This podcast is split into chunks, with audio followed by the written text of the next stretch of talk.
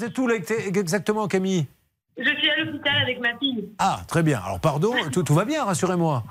Oui, oui, oui, elle avait juste une IRM à faire, rien de bien grave. Bon, très bien. Vous voyez, Hervé Pouchol, il y a des moments à l'hôpital qui se passent bien.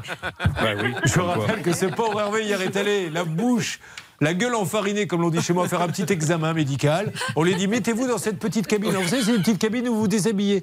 Et dans la cabine à côté, tout d'un coup, il a entendu Oh Et là, bon, il s'est dit qu'est-ce qui se passe? Il a mis euh, l'oreille à la porte. Et là, il a vu tous les médecins.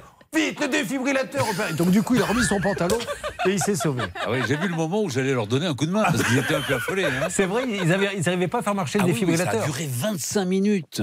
Poser les électrodes. Ah oui, parce qu'il parle tout seul, le, le- le Ben oui. défibrillateur. Il y a une voix qui vous dit comment faire. Bah, dans vous un hôpital en plus. hein, donc euh, je me suis dit, si ils savent pas Alors. faire marcher le défibrillateur. Là, là, ça n'a rien à voir avec euh, les, les- les séries médicales qu'on voit à la télévision. Là, le médecin, lui, il ne donnait pas des ordres en donnant des noms compliqués. Il disait Où est la notice? Mais bordel, la notice du truc Bon, Donc, il a remis son pantalon, il est parti.